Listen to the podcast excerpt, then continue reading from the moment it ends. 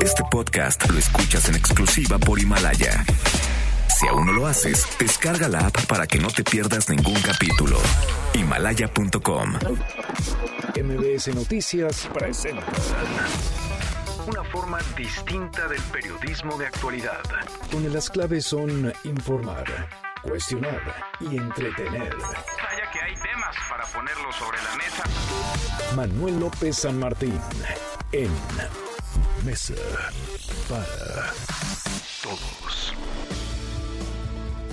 Viernes, viernes 8 de noviembre, por fin es viernes, la hora en punto, movida, muy movida esta tarde, mucha información. Soy Manuel López San Martín, gracias que ya nos acompaña, acaban de estar como todos los días, como todas las tardes, todas las voces, todas en esta mesa para todos. Vaya desastre, vaya relajo, vaya caos, el que se armó en el Senado de la República con la votación para elegir a la nueva titular, al nuevo titular de la Comisión Nacional de los Derechos Humanos. Las, cuadra, las cuentas nomás no cuadran y es que hay más votos, más papeletas depositadas en una urna transparente que senadores que habrían participado en la votación. No cuadran los números y Rosario Piedra Ibarra, que habría ganado ayer por la noche la designación al obtener las dos terceras partes por un pelito, por un voto, pues no estaría alcanzando el número de sufragios suficientes. Vamos a entrarle al tema porque el ruido no para, hay quienes están lanzándose el lodo de un lado a otro, el PAN y la oposición en general piden que se reponga el proceso en Morena, están amarrados, ya lograron colocar a quien querían, un aliado, un incondicional del presidente López Obrador, y háganle como quieran. Mucho que poner sobre la mesa esta tarde, arrancamos con las voces y las historias. Las voces de hoy. Andrés Manuel López Obrador, presidente de México. Nosotros, por principios, nunca le pediríamos a una autoridad que se ocultara una violación de derechos humanos. Nosotros no queremos incondicionales en nada. Rosario Piedra Ibarra, presidente de la Comisión Nacional de Derechos Humanos. y lo que se necesita es crear esa confianza en todo ciudadano que se acerque a esta comisión. Y yo estoy segura que no los voy a defraudar. Yo no voy a anteponer nada que no sea el defender a las víctimas. Kenia López, presidente de la Comisión de Derechos Humanos del Senado. esos dos votos que se robaron es justo los que demostraban que no tenían las dos terceras partes. O sea, es un exceso. Si eso hacen en la Cámara Alta de este país, ¿qué te esperas en una elección en el- la Sierra de Guerrero? Arturo Saldívar, ministro presidente de la Suprema Corte de Justicia de la Nación. Si los jueces no tenemos legitimidad social, no tenemos sustento para poder dictar sentencias antipopulares o contra mayoritarias.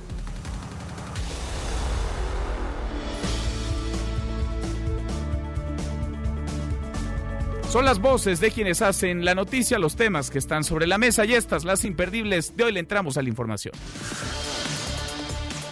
Vaya relajo el que se traen en el Senado. Ricardo Monreal, el coordinador de los senadores de Morena, publicó en Twitter hoy muy tempranito el número de votos que depositó cada una de las bancadas en la polémica elección para la presidencia de la Comisión Nacional de los Derechos Humanos, donde habría ganado Rosario Piedra Ibarra. Hoy publicó tres conteos diferentes. Los dos primeros los eliminó. Al final quedó uno, este, 57 votos de Morena, 3 del PT, 4 de Encuentro Social, 7 del Partido Verde, 22 del PAN, 13 del PRI, 7 de Movimiento Ciudadano, 2 del PRD y uno más independiente. En total son 116 votos, no 114 como habría asegurado ayer la mesa directiva, por lo que Rosario Piedra no estaría alcanzando las dos terceras partes de los votos necesarios. Ella obtuvo 76 votos, pero necesita 78. Pero la presidenta del Senado, Mónica Fernández de Morena, aseguró que no hay fraude y rechazó repetir la votación o reponer el proceso. La legisladora de Morena dijo que es una práctica común que se metan hojas en blanco. Afirmó que en el proceso solo se contabilizaron 114 votos. Dijo que el próximo martes Rosario Piedra Ibarra tendría que tomar protesta. Pero el PAN y el senador independiente Emilio Álvarez y Casa piden reponer el proceso. Reconocieron que Ricardo Monreal no dejó más de un voto, como se había señalado ayer en un principio a través de un video que circuló en redes sociales. Sin embargo, sí lo acusaron de espionaje luego de que el coordinador de Morena leyera la conversación de WhatsApp entre el presidente del PAN, Marco Cortés, y el coordinador de los senadores de ese partido, Mauricio Curia. Sí leí ayer Ricardo Monreal esta conversación. Estamos en rueda de prensa, presidente. Muy bien, le contesta Marco. Amigo, sí son dos votos, pero en todo caso, nosotros no defendamos a Monreal. Hay que chingarlo. Que él explique. Bueno, ¿Cómo tuvo acceso Ricardo Monreal a un diálogo, a una conversación, a un chat de dos personas? Es una pregunta que queda ahí en el aire. Por su parte, el presidente López Obrador hoy habló de Rosario Piedra Ibarra, la hija de Rosario Ibarra de Piedra, quien es muy cercana al presidente López Obrador. Vaya, fue candidata de Morena diputada en las elecciones de 2018. Dijo el presidente que con su designación al frente de la CNDH se va a atender ahora sí a las víctimas. Escuche.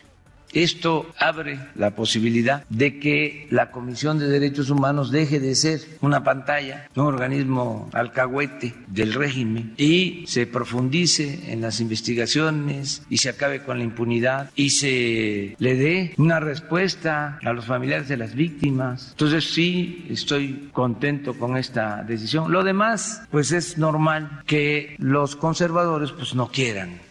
Pues no es que no quieran, es que no cuadran las cifra los votos, es que no cuadra el número de papeletas con el de senadores. Por lo demás, Rosario Piedra Ibarra tendría que ser la más interesada en llegar sin sospecha, sin ningún tipo de duda, con toda legitimidad a la Comisión Nacional de los Derechos Humanos. Ella tendría que ser, creo yo, la más interesada en que se repusiera este proceso y no quedara marcado, no quedara manchado. En otro tema, el presidente López Obrador reiteró que se investigan todas las hipótesis en el caso de la familia Levarón. Esto luego de que Adrián Levarón asegurara durante los funerales de su familia que no hubo ninguna confusión durante el ataque, sino que los utilizaron para enviar un mensaje. Por cierto, al abordar un vuelo con destino a Mérida, Yucatán, el capitán del avión le dio así la bienvenida al presidente López Obrador. Una bienvenida especial a nuestro señor presidente que nos acompaña el día de hoy. Esperamos que se sienta a gusto, que disfrute del vuelo. Ojalá lo podamos convencer de hacer el aeropuerto en Texcoco, si no, si no es posible, pues ni modo, ¿verdad? Sea usted bienvenido, a su casa Ojalá lo podamos convencer de construir el aeropuerto, le dijo el piloto en Texcoco al presidente López Obrador. Bueno, y personas armadas incendiaron esta mañana un autobús de pasajeros y dos camiones recolectores de basura en la carretera federal Acapulco-Ciguatanejo. Los vinculan con la Guardia Guerrerense que dirige Oliver Corialas, el ruso.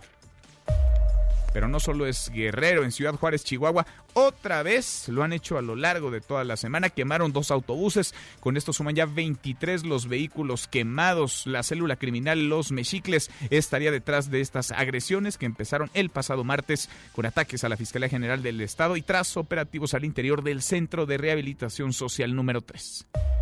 Ya en la buena de hoy, porque también hay buenos alumnos del Politécnico ganan concurso de robótica. Adrián, ¿cómo estás? Cuéntanos. Adrián Jiménez, muy buenas tardes. Buenas tardes, Manuel. Un saludo afectuoso para ti y el auditorio con la obtención de siete medallas en la decimosegunda edición internacional del Robo Challenge 2019. Alumnos del Tecnológico Nacional de México, Campus Poza Rica, se convirtieron en los estudiantes mexicanos con más preseas en esta competencia. El equipo de robótica formado por jóvenes de las carreras de Ingeniería, Mecatrónica y Electrónica recibió en el podium una medalla de oro, dos de plata y cuatro de bronce en diferentes categorías. Al respecto, el secretario de Educación Pública, Esteban Moctezuma, reconoció a los estudiantes por su disciplina, creatividad, compromiso personal y comunitario, así como por su desempeño académico. Cabe destacar que el Robo Challenge 2019 realizado en la Universidad de Electrónica, Telecomunicaciones y Tecnologías de la Informática de Bucarest es el torneo de robótica más importante de Europa en la justa tecnológica compitieron 158 equipos, 615 estudiantes y 533 robots de 17 países, informó Adrián Jiménez. Manuel López San Martín es el anfitrión de esta mesa para todos. Lo bueno, lo malo y lo feo.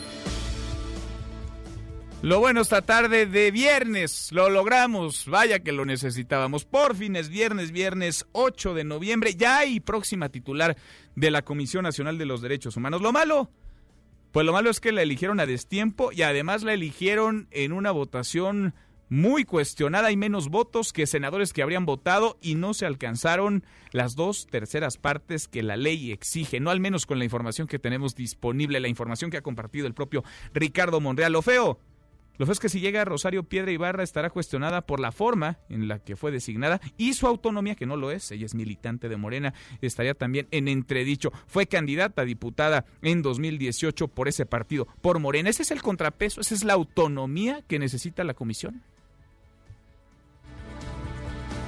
Vamos a estar platicando del tema, hablaremos por supuesto de la votación, conversaremos con quienes se han dicho mucho desde ayer hacia la tarde, noche hasta hoy.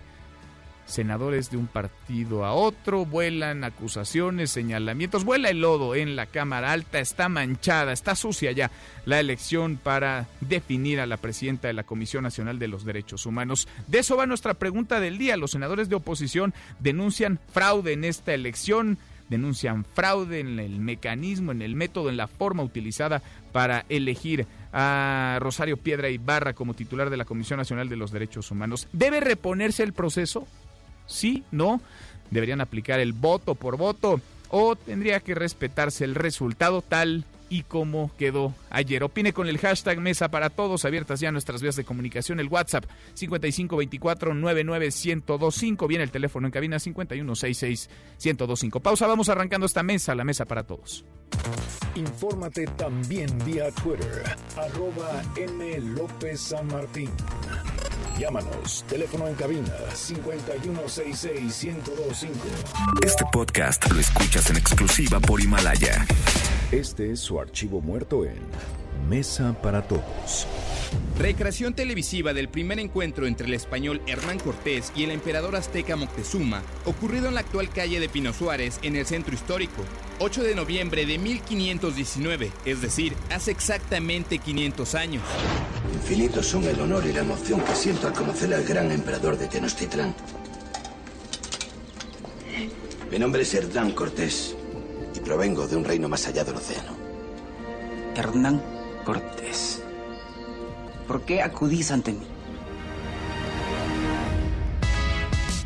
Seguimos, volvemos a esta mesa, la mesa para todos, pues eh, nomás no cuadran las cuentas para alcanzar las dos terceras partes en la designación de Rosario Piedra Ibarra en la Comisión Nacional de los Derechos Humanos y creo yo que la más interesada en llegar con toda legitimidad, sin sombra de sospecha a la comisión tendría que ser la propia Rosario Piedra. Ella debería ser la primera en pedir la reposición de un proceso que a todas luces es eh, turbio, no deja a todos contentos, satisfechos, pero sobre todo es un proceso que está alejado de la certeza.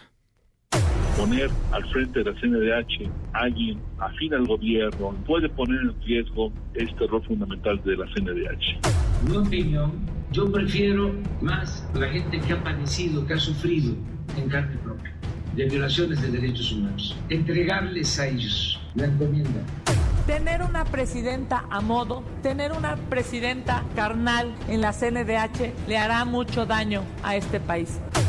Resulta electa la ciudadana María del Rosario Piedra Ibarra. Y es muy claro que el presidente la delineó cuando dijo a quién quería soy congruente con lo que defiendo. Yo no voy a traicionar a mi conciencia, no voy a traicionar mis principios y a muchos ciudadanos de este país que han confiado en nosotros. Hay 116 boletas emitidas en la urna y la mesa directiva solamente da cuenta de 114 votos. Hay una diferencia de dos que hace trascendente la votación Debilitar los contrapesos de poder es grave, pero es más grave hacerlo mediante el fraude a la ley. Es muy sencillo, la boleta está doblada, la deposito y se abre. Y ahí está en cámara lenta. Es una versión falsa. Ya lo revisamos, en lo, en lo, que yo pude ver no hay, no existe eso y francamente si hubiera metido dos votos más estaríamos pensando que hubiera más votos. Iría totalmente en contra de ellos hasta donde llegue, ¿eh? si tiene que llegar a la Suprema Corte de Justicia de la Nación, que certifique la votación. Deben de darse cuenta el PAN que perdió y que perdió la buena. Eso ya está consumado, está totalmente descartado. Vaya desastre, qué relajo cuando hablamos de una institución toral, fundamental, más hoy que nunca, la Comisión Nacional de los Derechos Humanos, la votación, la designación de Rosario Piedra Ibarra fue tema en la mañana del presidente López Obrador. Rocío Méndez, Rocío, ¿cómo estás? Buenas tardes. Buenas tardes, Manuel. Efectivamente, se celebró la designación como ombudsperson del país de Rosario Ibarra, hija de Rosario Piedra, fundadora del Comité Eureka de Búsqueda de los Desaparecidos Políticos. El presidente Andrés Manuel López Obrador destacó que este nombramiento es importante porque se trata de una mujer que ha sufrido en carne propia la desaparición de un familiar. Escuchemos. Si se llegara a pensar, sobre todo por los conservadores, de que ella va a procurar no afectar al gobierno actual, nosotros por principios nunca le pediríamos a una autoridad que se ocultara una violación de derechos humanos. Nosotros no queremos incondicionales en nada. Lo que queremos es que haya justicia y que se protejan los derechos humanos. El primer mandatario Manuel consideró que la decisión revertirá la simulación, así llamó, de los organismos autónomos que dice no han resuelto a fondo los casos. Escuchemos abre la posibilidad de que la Comisión de Derechos Humanos deje de ser una pantalla, un organismo alcahuete del régimen. Necesitamos una Comisión de Derechos Humanos que señale las violaciones y en el ah. Instituto Nacional de Transparencia también es importante. Bueno, pues yo tengo otra opinión. Yo pienso que no han este, cumplido. Creo que es muy peligroso querer dar un paso atrás para que no tengamos transparencia, para que no tengamos instituciones que velen por los derechos humanos. Pero yo no estoy planteando la desaparición. Yo lo que estoy planteando es que no han funcionado, no tiene dientes. Eso depende de la persona. Y ya en esa línea, Manuel, el presidente López Obrador también señaló que el Instituto Nacional Electoral y el Tribunal Electoral no han estado a la altura de las circunstancias.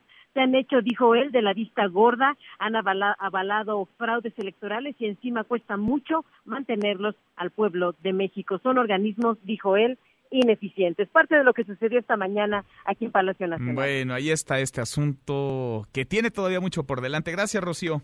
Hasta pronto, Manuel. Hasta muy pronto, muy buenas tardes, calientitos los ánimos. Oscar Palacios en el Senado. ¿Qué se dicen los legisladores? Ayer íbamos conversando durante esta votación, antes, durante y después se quedaron calientitos los ánimos y siguen así. Oscar Palacios, Oscar, buenas tardes. ¿Qué tal, Manuel? Buenas tardes. Así es, pues precisamente de escándalo lo que hemos vivido en las últimas horas aquí en el Senado de la República. Esta mañana, a pesar de que justo el día de ayer aseguró que los secretarios de la mesa directiva eran los que debían aclarar lo ocurrido con el fraude que denunció el PAN en la elección de la nueva titular de la CNDH, bueno, pues el coordinador de Morena en el Senado, Ricardo Monreal, dedicó prácticamente la mañana para explicar, tratar de explicar la votación, cambiando cifras e incluso borrando uno de los mensajes que publicó en su cuenta de Twitter. Ricardo Monreal presentó los votos emitidos por cada bancada esto en la polémica elección de María del Rosario Piedra. Los números presentados por Ricardo Monreal revelan que se emitieron un total de 116 y no los 114 votos con los que la mesa directiva declaró la validez de la elección, como lo denunció la bancada del PAN. Y es que, bueno, si se hubieran tomado en cuenta los dos votos que desaparecieron, María del Rosario Piedra no habría alcanzado la mayoría calificada para su nombramiento. Poco más tarde, ya la presidenta de la mesa directiva, Mónica Fernández Balboa, aseguró que este proceso de elección de María del Rosario Piedra como presidenta de la CNDH fue legal y ha concluido, por lo que bueno descartó la posibilidad de realizar una nueva votación. En conferencia de prensa, Mónica Fernández destacó que el proceso que está documentado establece que se emitieron 114 votos, con lo cual, bueno, se declaró precisamente la validez de esta elección. Escuchemos.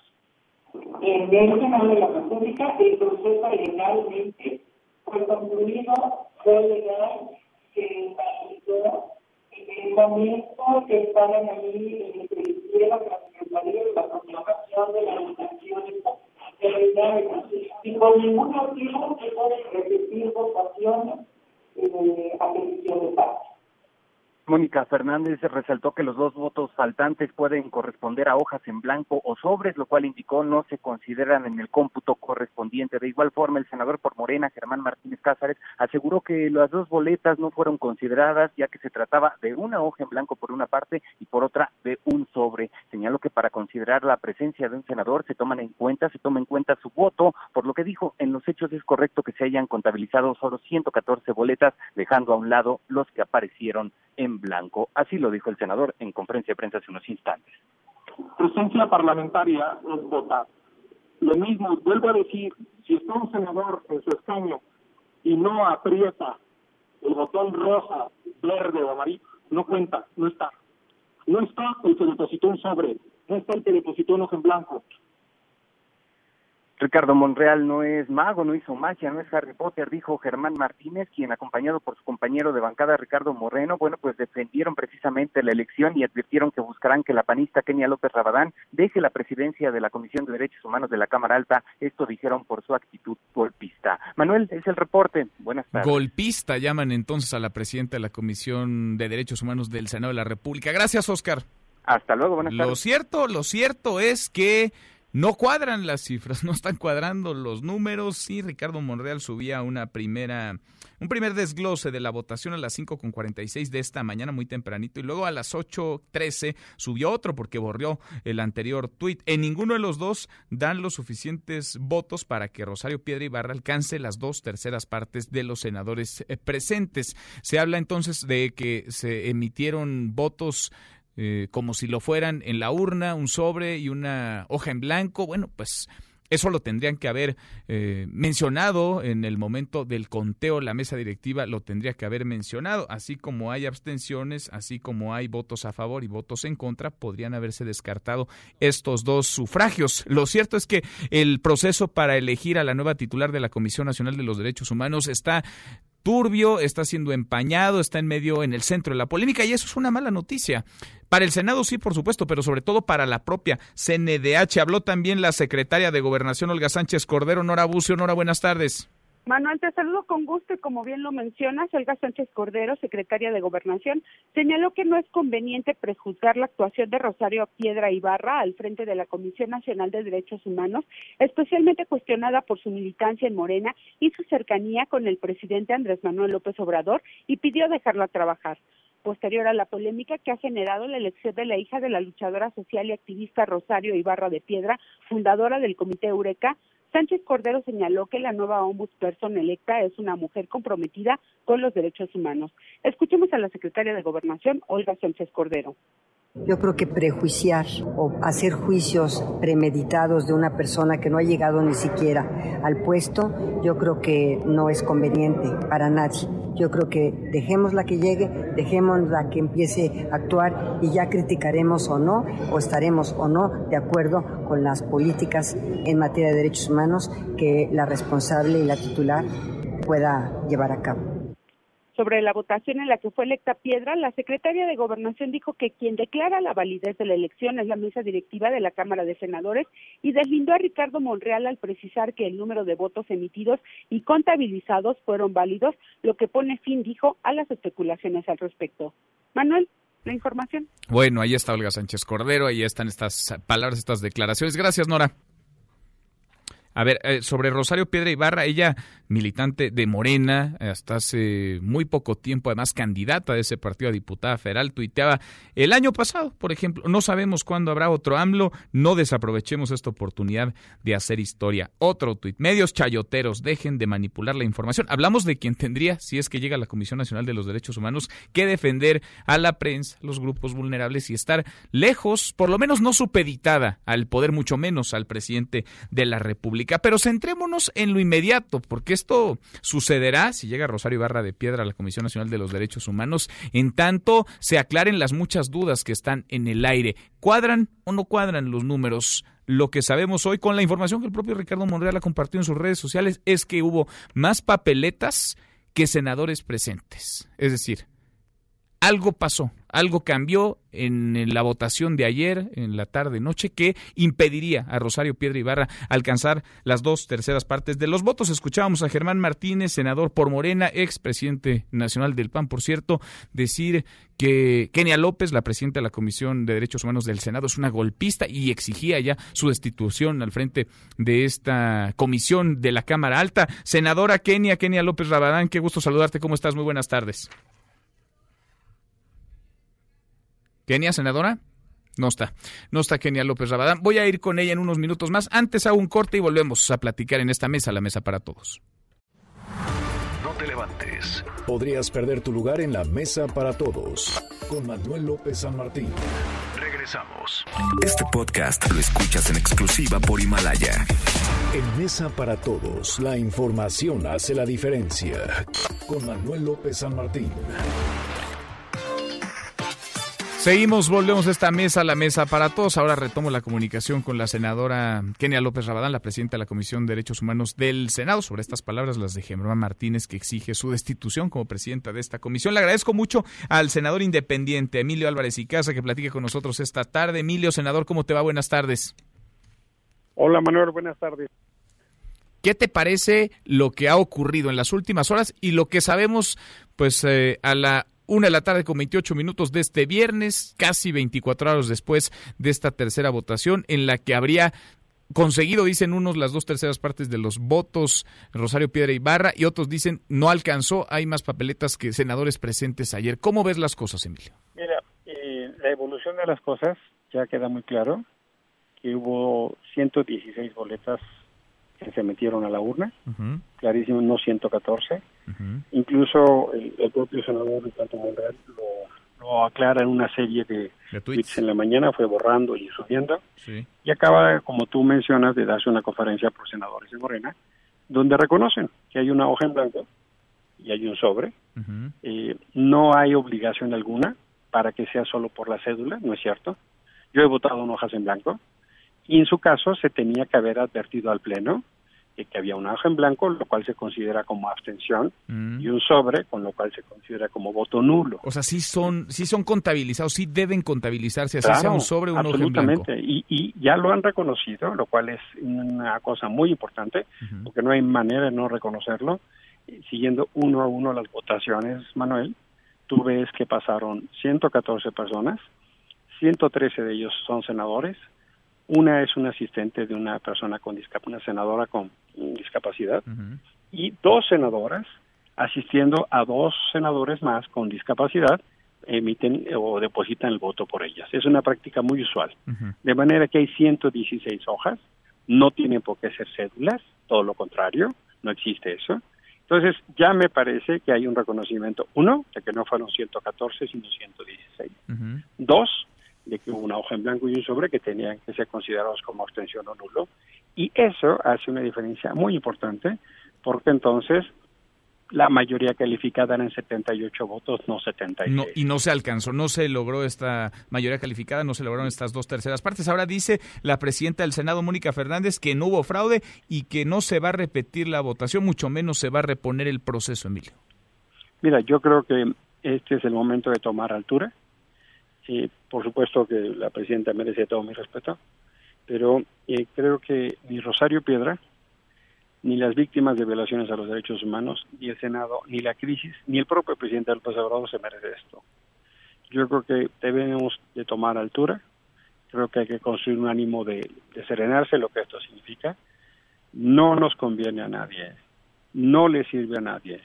Una presidenta de la CNDH cuestionada de origen en esta forma, eh, el presidente López Obrador ha criticado lo que se hace antes, no corresponda que quede esta sombra de duda, esta mancha, este debate de inicio.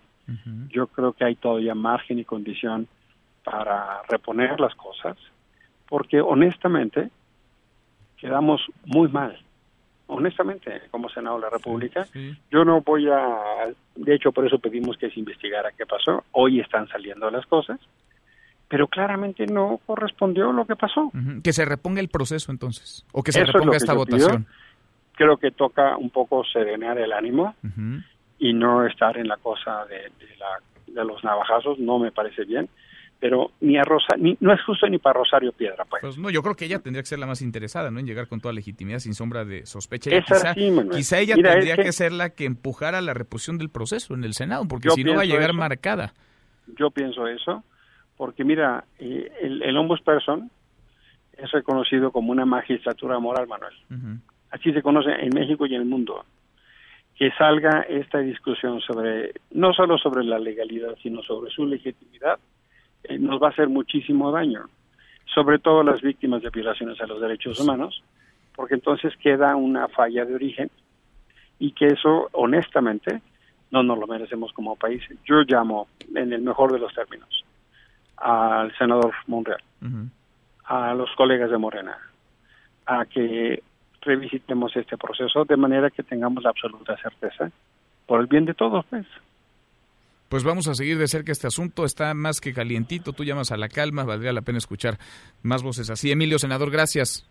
Gracias, Manuel, fuerte abrazo. Otro de vuelta, muy buenas tardes, el senador independiente Emilio Álvarez y Casa. Escuchábamos hace unos minutos las palabras de Germán Martínez, senador por Morena, que decía es un acto de golpismo lo que hace la presidenta de la Comisión de Derechos Humanos del Senado y pide la destitución de Kenia López Rabadán. Senadora Kenia, qué gusto saludarte, ¿cómo estás? Muy buenas tardes.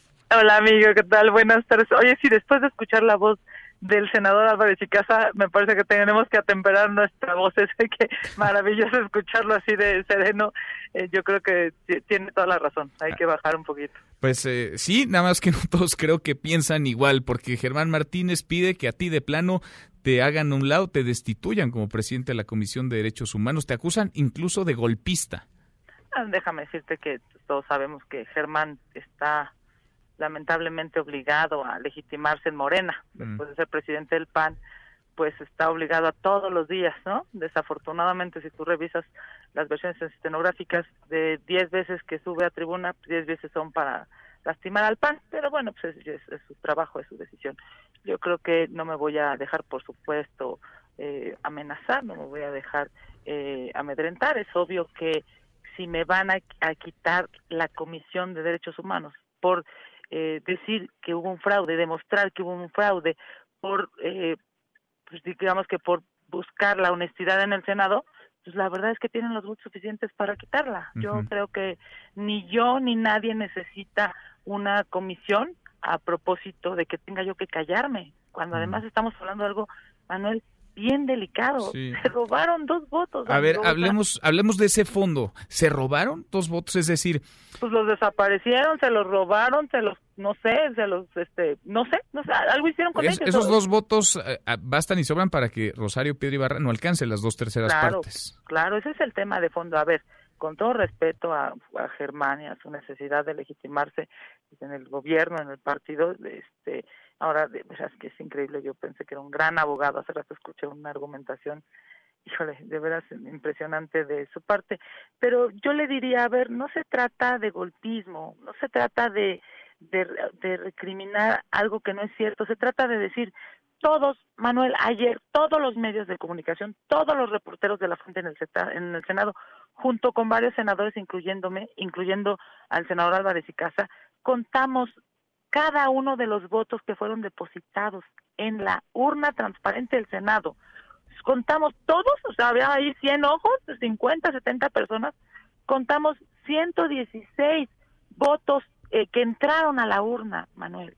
Es increíble que de, de ahí, de donde está la urna, a donde empezaron a contar los votos, hay 5 o 7 metros de diferencia. amigo. Ahora, argumentan en la mesa directiva que ahí también hubo ojos panistas y que nada dijeron en ese momento. ¿Qué Porque tanto se reparten sería el eso? trabajo, a ver, se están contando, hay votación tras votación y tú eres el secretario de un partido, yo de otro y, y un otro compañero de otro, oye, tú cuentas un bonche, yo cuento otro bonche, y tú me dices, oye, ¿quién son 20, yo tengo que creerte, pues, imagínate, ¿no? Entre senadores, pues, un- es- sería, ter- bueno, sería y es terrible lo que pasó ayer.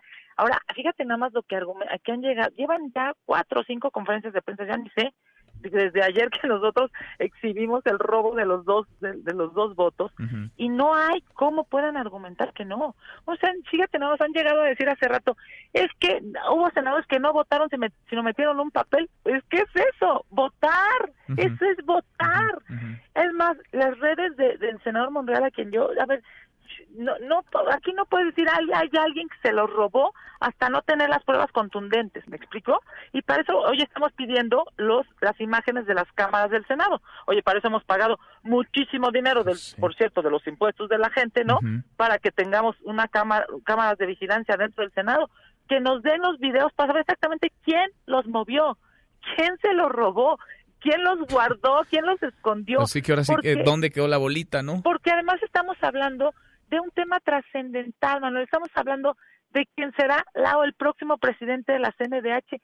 Y aquí contigo lo hemos platicado muchísimo. A ver, es alguien que va a tener que llegar a decirle al gobierno lo que está haciendo mal. No puede llegar alguien, ni la señora Piedra, ni nadie, Manuel, con este proceso lleno de vicios, de corrupción, con robos de, de, votos. No se lo merece ella, no se lo merece la CNDH, no se lo merece ningún mexicano que esté esperando que este país de verdad cambie.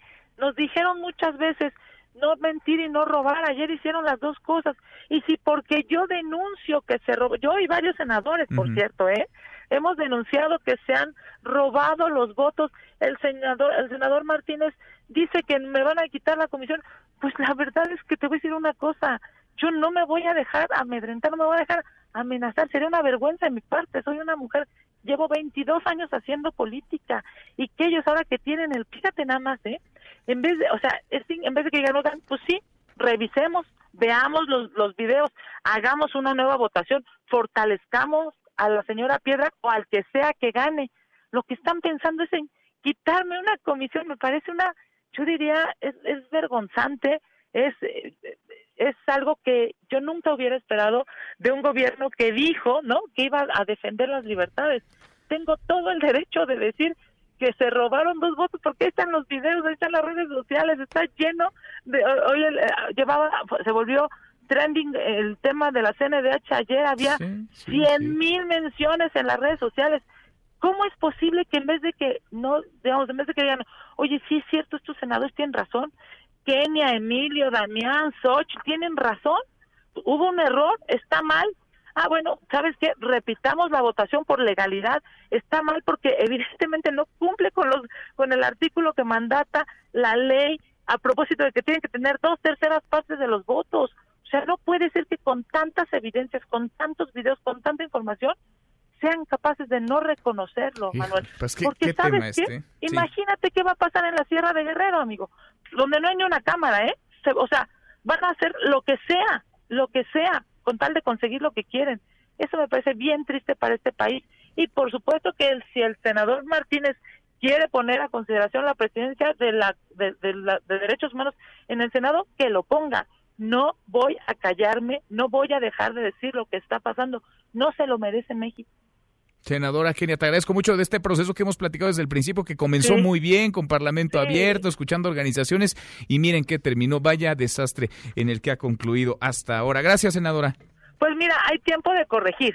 Ojalá, ojalá la senadora Mónica Fernández, la presidenta de la mesa, ojalá el senador Monreal, que es el presidente de la Jucopo, ojalá todos los senadores, los 128 senadores, reconozcamos que evidentemente ese día, el día de ayer pasó algo malo y podamos reconstruir esta votación y darle legalidad a la CNDH. Pues veremos y seguimos platicando. Gracias, muchas gracias, senadora. Igualmente, gracias. La senadora del PAN, Kenia López Rabadán, presidenta de la Comisión de Derechos Humanos del Senado. Sobre el tema también hay reacciones de los gobernadores de Acción Nacional, la Asociación de Gobernadores del PAN, a través de su cuenta de Twitter, resaltó que es momento de fortalecer, no de debilitar a las instituciones. La presidencia de ese organismo no debe tener, se refiere a la Comisión Nacional de los Derechos Humanos, mancha la presunción de fraude demanda, se repita la elección de inmediato. Nosotros cruzamos la media ya la hora con 40, le entramos a un resumen con lo más importante del día. Resumen nacional. Bueno, la violencia no para, no es solamente Culiacán, Sonora, Guerrero. Ahora, en ese estado, en Guerrero, hombres desconocidos incendiaron un autobús y tractores sobre la carretera federal Ciguatanejo Acapulco. Cuéntanos, Eduardo, ¿cómo estás? Eduardo Guzmán, buenas tardes. Buenas tardes, Manuel. Para informarte que el vocero en materia de seguridad del gobierno del estado de Guerrero, Roberto Álvarez Heredia, informó que un camión de pasajeros y dos tractocamiones fueron incendiados esta mañana sobre la carretera nacional Acapulco-Ciguatanejo en la comunidad de San Jerónimito en el municipio de Petatlán, ubicado en la costa grande de la entidad. Al lugar de los hechos acudieron el elementos de la Guardia Nacional, Policía Federal y de la Secretaría de Seguridad Pública, así como elementos de la Policía Investigadora Ministerial sin que se detuviera a ningún responsable. Cabe mencionar que el gobernador del estado, Héctor Astudillo Flores, ayer declaraba que tras la violencia generada el fin de semana pasado en ese mismo municipio, pues también se habían suspendido actividades escolares. Sin embargo, dijo que se ha entrado en la ruta de la normalidad, recordando que hace una semana presuntos integrantes del grupo delictivo conocido como Guardia Guerrerense bloquearon la carretera federal Acapulco-Cihuatanejo a la altura de esta misma comunidad. Hasta aquí la información desde Guerrero. Continuamos en Mesa para Todos. Gracias, muchas gracias. Eduardo y la historiadora y antropóloga Raquel Padilla Ramos fue asesinada ayer por la tarde en la comunidad del Saus, esto en Sonora. Tenía heridas de arma blanca, su pareja sentimental quedó detenido como principal sospechoso y la Fiscalía del Estado abrió ya una carpeta de investigación por feminicidio. Este viernes son sepultados seis integrantes, seis más de la familia Levarón, luego del hecho trágico, la masacre en la que murieron nueve integrantes de esta familia, seis de ellos menores de edad. Armando Corrales, hasta Chihuahua, vamos contigo, Armando, buenas tardes. ¿Qué tal Manuel? Buenas tardes. A cinco días de haberse dado una de las masacres más lamentables en los últimos años, donde mujeres y niños perdieron la vida, víctimas del crimen organizado, el día de hoy, los cuerpos de Ronita Marie y sus hijos Howard Jacob, de 12 años, Crystal Belain, de 10 años, así como Titus Alvin y Tiana Grisel, de 7 meses de edad, quienes perecieron calcinados al interior de una camioneta, serán sepultados en la comunidad de Levarón, en Galeana, Chihuahua. También será sepultado el cuerpo de Christine Marie Lanford, cuya bebé Faith fue encontrada con vida horas después del atentado. Para esto se estima que varias corporaciones policíacas, entre Policía Estatal, Guardia Civil y el Ejército Mexicano, brinden el resguardo tanto en el traslado de la caravana proveniente de la Mora, así como los servicios fúnebres de centenares de familiares y amigos de las familias afectadas, algunas de estas provenientes desde Estados Unidos. El día de ayer, en medio de mucha tristeza e impotencia, fueron ya sepultados en la comunidad de La Mora, en Sonora, una de las madres y sus dos hijos. Hasta aquí la información desde Chihuahua. Continuamos con Mesa para Todos. Gracias, muchas gracias Armando. Y tras una semana de bloqueos ferroviarios, así como el secuestro de varios camiones, el presidente López Obrador le pidió a los normalistas de Michoacán que se porten bien, así se los dijo en la mañanera. Pues que se dialogue, que está abierto el gobierno a dialogar, que no se afecte a terceros y que nosotros no somos represores como eran los de antes pero que al mismo tiempo se requiere que todos actuemos en forma responsable, que nos portemos bien, todos aportarnos bien. Bueno, que se porten bien, ojalá que escuchen al presidente y que le hagan caso y no, ya saben, sus mamás y sus abuelitas los van a regañar. De acuerdo con la Asociación de Industriales del Estado de Michoacán, el bloqueo a las vías del tren afectó el traslado ya de combustóleo de Pemex, así como 1.800 contenedores de mercancía y 2.275 autos nuevos. Hasta el momento suman 25 las denuncias contra normalistas por el robo de estos vehículos. Hasta aquí el resumen con lo más importante del día. Ayer hubo reunión con el presidente López Obrador, reunión entre empresarios y el presidente López Obrador. Se hablaron pues de varios proyectos, pero uno central llamó la atención, el tren Maya y la intención de muchos inversionistas, de varios hombres de los más importantes empresarios de nuestro país, de formar parte, de participar en las licitaciones del tren Maya. Yo le agradezco mucho al arquitecto Rogelio Jiménez Pons, director de Fonatud, que platique con nosotros esta tarde. Gracias, Rogelio. ¿Cómo estás? Qué gusto. Buenas tardes. ¿Cómo estás, Manuel? Aquí saludando desde el sur de, Yucatán. Estamos aquí eh, esperando que llegue el presidente a la gira que tiene con los pueblos mayas. Va para allá el presidente, ya se subió al avión, así que va, pues va a tiempo, Rogelio, así que aprovechamos, aprovecho para avisarte. Oye, ayer reunión con el presidente, muchos empresarios interesados, ¿no? En participar en estas eh, licitaciones. Cuéntanos cómo van los tiempos de las licitaciones y el interés que se ha despertado y en qué sectores entrarle. Sí, mira, ayer tuve esa oportunidad de comentarle a los, a los empresarios que han manifestado interés en participar, que se puede decir que son todas las grandes empresas mexicanas de construcción, las grandes empresas obviamente, y se les dijo que para el día 13 de diciembre nos hacen entrega de la ingeniería básica e inmediatamente se salen las, eh, las prebases, yo creo que una semana después, 10 días después, eh, saldremos con las prebases ya para iniciar los procesos de licitaciones se vamos a lanzar los primeros tramos a concurso y se les pidió, más se les explicó más o menos, tuvimos una muy, muy cordial charla con todos, llegaron grandes empresas mexicanas y grandes empresas extranjeras también, este, destacando las eh, por número las españolas, americanas, norteamericanas y hasta una china llegó a participar en, la, en el convivio. Y todo muy bien, este, obviamente destacó la presencia de Carlos Slim y los grandes empresarios mexicanos como eh, Salinas Pliego, Canrón, este, Vázquez Aldir, en fin, todos muy bien representados la industria de la construcción en esta reunión. Pues estuvieron los más grandotes, ¿no? Algunos, casi todos así, de los, de así los es, más los más grandes, sí, Conal, este, Omega, en fin, son empresas que son de larga tradición en México y, y gran capacidad. Es importante esto porque hemos platicado en otras ocasiones, eh, Rogelio, estoy platicando con Rogelio Jiménez Ponce, el director de Fonatur, sobre este proyecto, el del Tren Maya, que es un proyecto que estaría pensándose, eh, pues, eh, fuera financiado, capitalizado por inversión privada, no por el gobierno. Esto es, vaya, eh, el gobierno es facilitador, el gobierno, por supuesto, realiza acciones, eh, detalla el, la ruta. Aunque, aunque ahorita, fíjate, viene ya un cambio importante, porque se hizo presentación con el secretario de Hacienda, y pues tuvimos una serie ya de reconsideraciones. Ahorita está reconsiderando el volumen de participación del Estado precisamente en búsqueda de bajarle los costos de interés y, y, que la herencia de deuda no sea tan fuerte. Porque aparte tenemos un ingrediente adicional que hace unos meses no se tomaba en cuenta, los pronósticos de ingreso que son bastante buenos, que son este pronósticos que nos hizo las empresas inglesas Steer, eh, la este, norteamericana este, Pricewaterhouse. Entonces, hay un nuevo escenario económico muy interesante y en consecuencia de esto se están tomando consideraciones para ajustar los niveles de participación, aumentar el nivel de participación de, de, de recursos públicos y ir, ir, disminuyendo la parte privada para que tengamos un balance de la cuestión de intereses y, y tiempos de pago. Es lo que está, se está ajustando.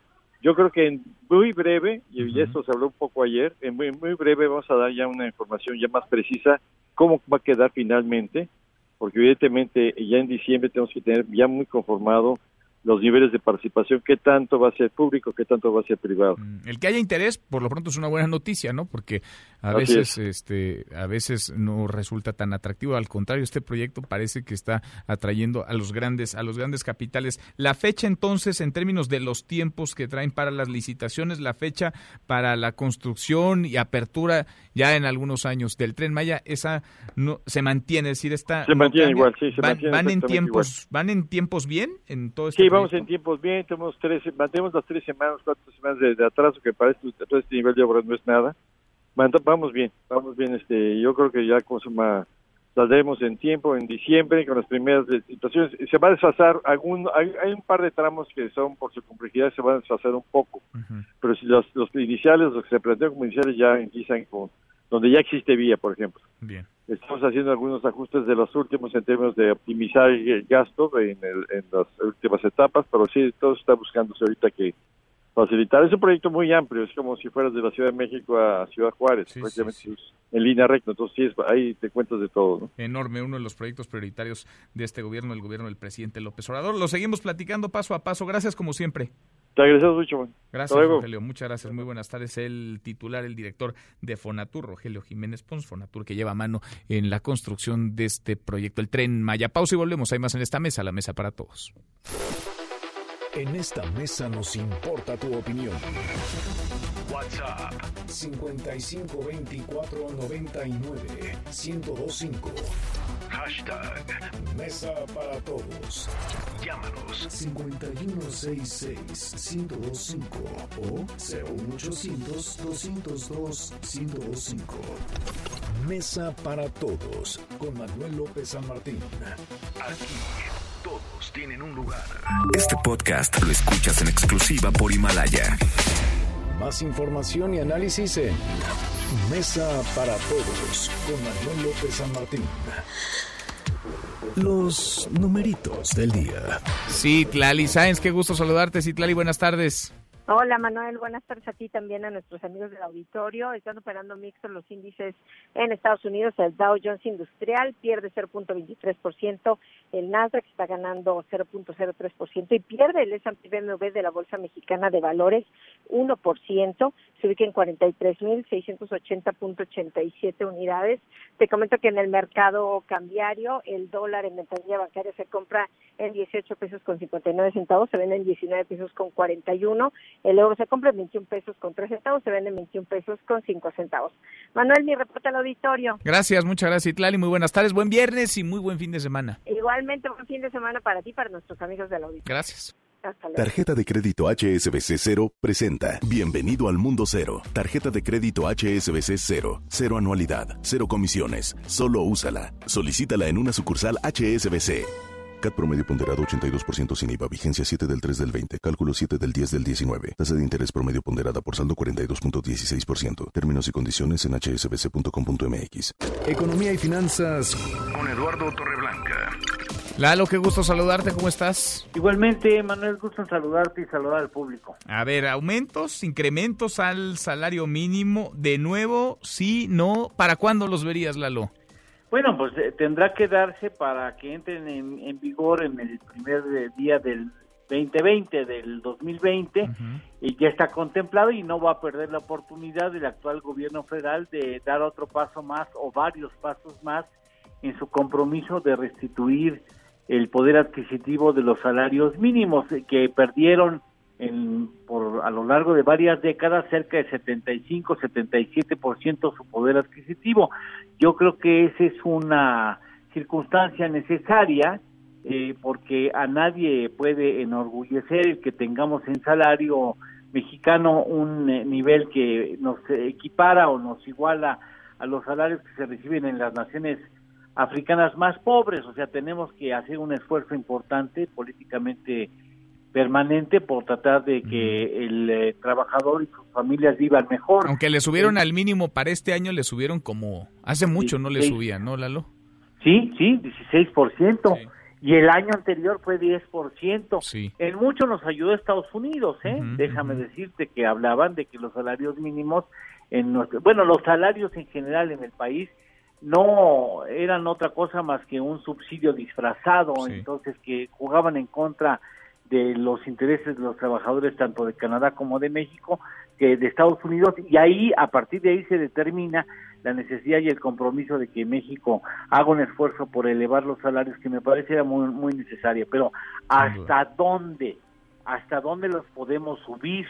Porque mira, te doy dos datos. A ver, de volada, sí si queremos que el salario tenga eh, llegue por encima por encima ligero a, la línea de pobreza tendríamos que aumentar los 300% y si queremos ponerlos en niveles de bienestar 485%. Hoy se habla de 30%, pero no hay un crecimiento de cero, ¿eh? La inflación está en 3%, la vas a aumentar en los salarios mínimos 30% y los salarios mínimos tienen carga social de aproximadamente el 30% del salario. Es un asunto, no es menor, ¿eh? Es un asunto muy delicado de atender y, o sea, se tendrá que restituir el salario, lo tendrá que tener muchos cuidados. Y ahí está, hacia dónde tendríamos y de qué tamaño tendría que ser el brinco, ese salto. ¿Lalo, tenemos postre? Por supuesto.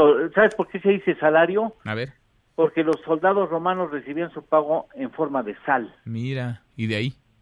Salario se quedó. Abrazo, Lalo, gracias. Gracias, buenas tardes. Muy buenas tardes, Eduardo Torreblanca, y con él cerramos esta primera hora saludando a nuestros amigos de Zacatecas. Zacatecas, allá nos escuchan a través de Sonido Estrella en el 89.9 de FM. Pausa y volvemos con la segunda de esta mesa, la mesa para todos. Tarjeta de crédito HSBC Cero presentó. Información para el nuevo milenio. Mesa para todos con Manuel López San Martín. Regresamos. Este podcast lo escuchas en exclusiva por Himalaya. Más información y análisis en Mesa para Todos con Manuel López San Martín.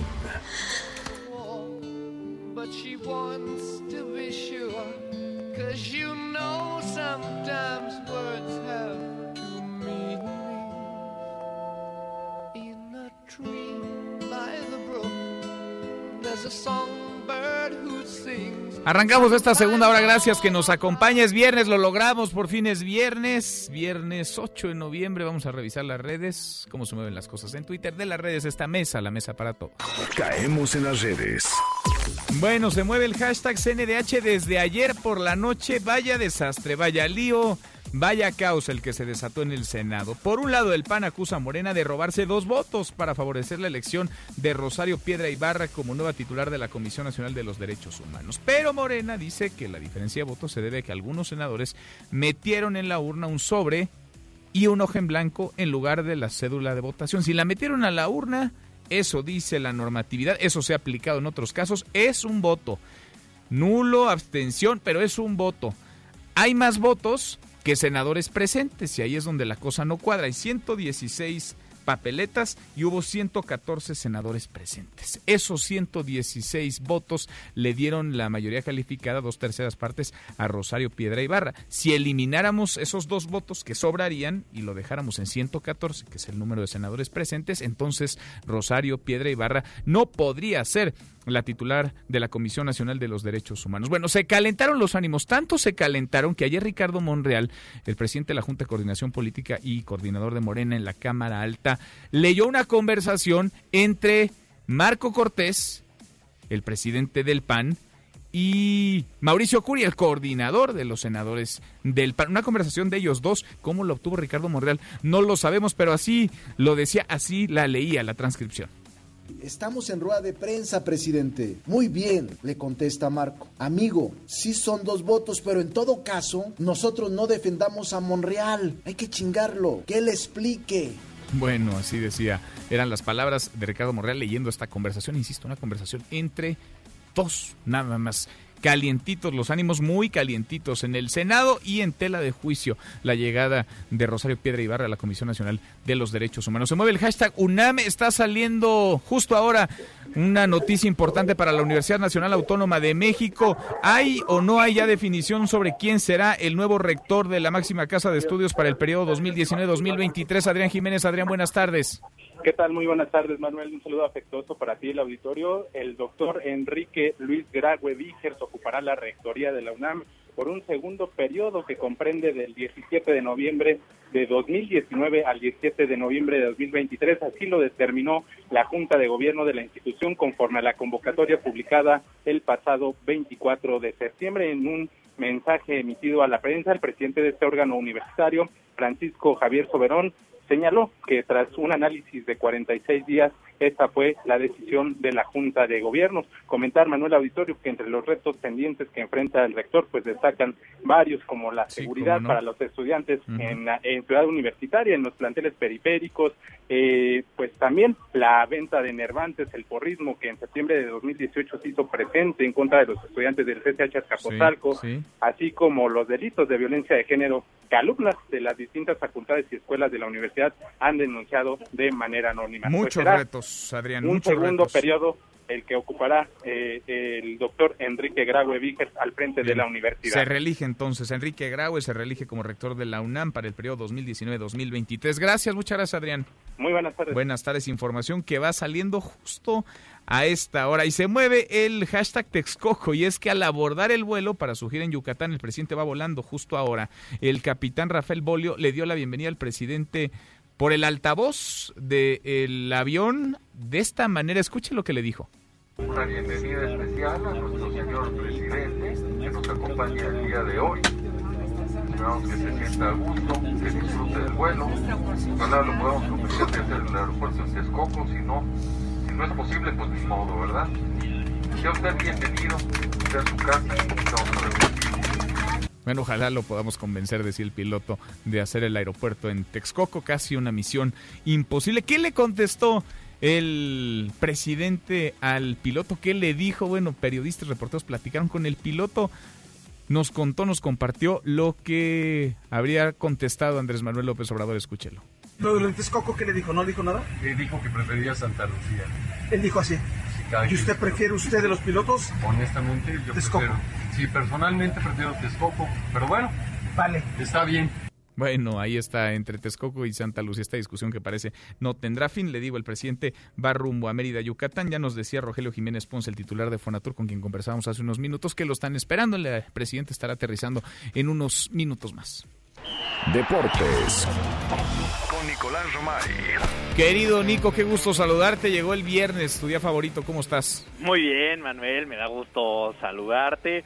Pues con muchas cosas que contar, muy buenas noticias. Sobre todo, quiero empezar con lo de Alexa Moreno, que gana el Premio Nacional de Deporte. Sí. Eh, es muy importante que en México se valore lo que está haciendo Alexa Moreno, que fue elegida como Premio Nacional de Deportes 2019 por los logros que obtuvo eh, en este año, la medalla histórica en el Mundial de Doha el año pasado y sobre todo el boleto para los Juegos Olímpicos de Tokio 2020. Recordarás que Alexa pues fue muy criticada, recibió burlas, le hicieron bullying y ella simple y sencillamente pues cachetada con guante blanco. Sí.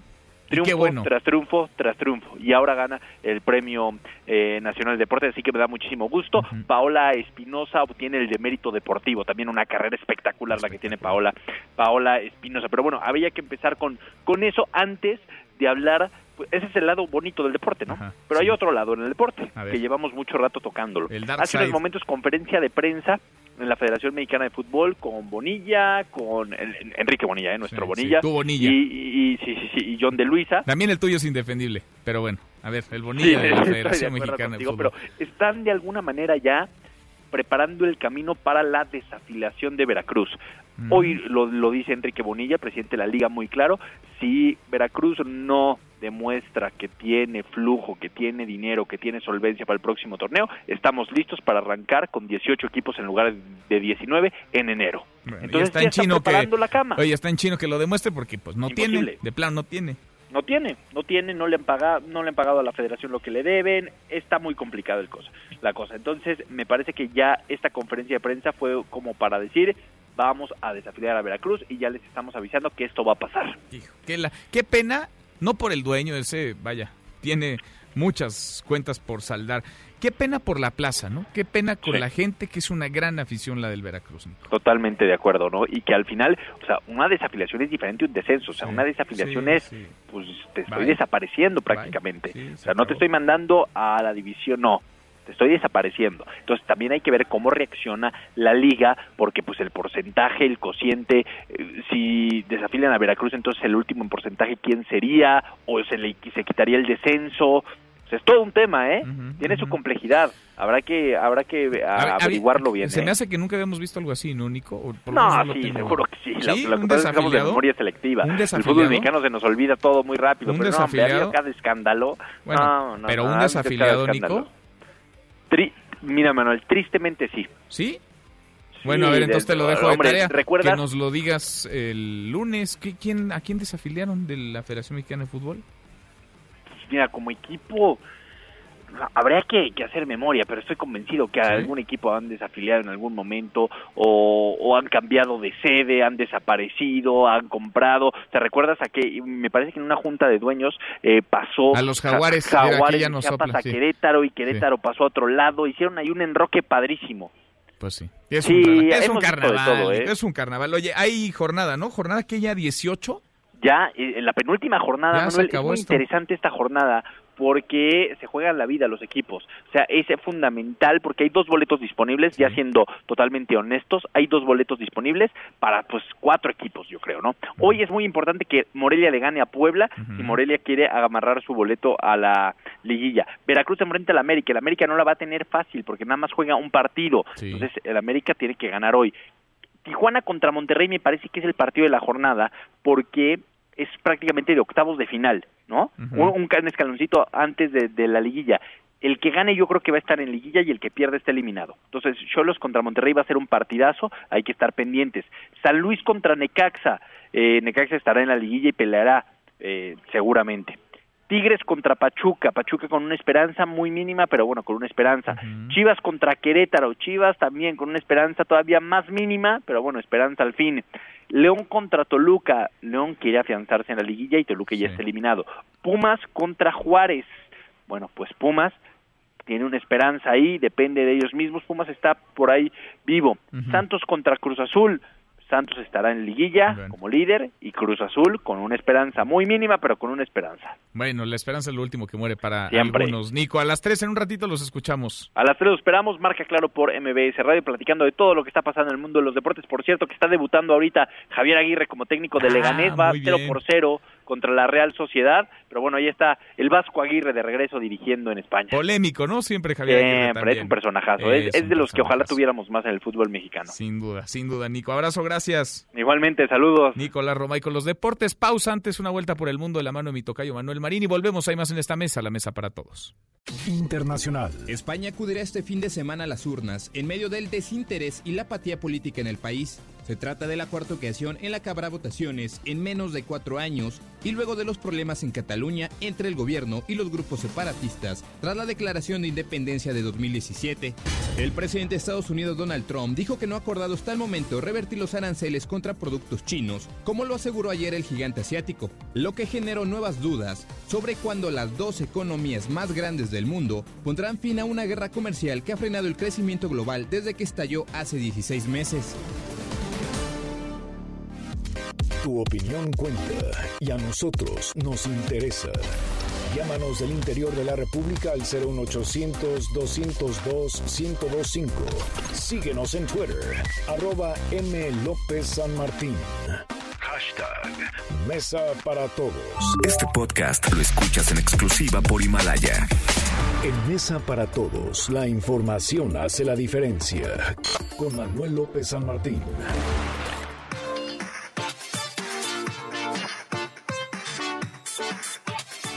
Seguimos, volvemos a esta mesa, la mesa para todos. Yo le agradezco mucho al alcalde Miguel Hidalgo, a Víctor Hugo Romo, que hoy nos acompaña. Está cruzando pues el primer corte de caja, un año en la administración. Víctor Hugo, gracias, alcalde, por estar acá. ¿Cómo te va? Muy buenas tardes. Pues muchas gracias, Manuel, que me recibes en esta cabina, este, en campaña, en cuando fui diputado, siempre son Hemos muy solidarios. ido platicando, ¿verdad? En diferentes Sí, sí, sí. momentos. Fíjate que ahorita vengo de la colonia periodista, me vine en bicicleta, este, casi en la frontera con Naucalpan. Sí. Y padre, ¿eh? Hay que usar más la bici. Hoy, eh, una de las cosas que hemos hecho en el gobierno es que instalamos el viernes sin auto. Mm. El viernes sin auto es, imagínate, cinco mil trabajadores tenemos. Mil autos No, llevan bueno. diario. O sea, imagínate quitar mil autos de la circulación. Es un montón. Y aparte que hagas una generación de funcionarios que se capaciten, que estén conscientes de que usar el automotor o usar un transporte alternativo es lo mejor. Y aparte reciben incentivos, o sea, de productividad. O sea, si tú llegas a la alcaldía Miguel Hidalgo sin auto, tienes bono de productividad. Ah, sí. De, de- de cajón. Es Y si lo ganar. hiciste de lunes a viernes, tienes tres bonos de productividad. Pues vale la pena. Porque lo que haces es gente con más salud, Sí. este, sustentable, y, y van haciendo promoción del transporte verde, del transporte del futuro. Y le vas transporte. cambiando el chip, ¿no? Le Es vas correcto. cambiando. Tú estás ahora en la alcaldía, pero antes estuviste en la jefatura delegacional de la Miguel Hidalgo. ¿Qué tan distinto es ser alcalde a ser delegado, a ser jefe de delegación? Es distinto. eh, antes el delegado es como un gestor de lujo. Ahora ya tenemos mucho más facultades. Si antes te llovía nada más y podías ser muy poco, vaya, tocabas la puerta del gobierno repartías. central, O sea, repartías, pero era muy poco lo que Agarrabas hacer. tu bolsa de la demanda Ajá. y agarrabas como marchante y te ibas a entregarlas a la, a, a la casa que correspondía, ¿no? Al gobierno federal, al gobierno de la ciudad. Pero fíjate, por ejemplo, hoy ya tenemos eh, libertad para hacer verificaciones de uso de suelo. Hoy tenemos amplias facultades en materia de protección civil.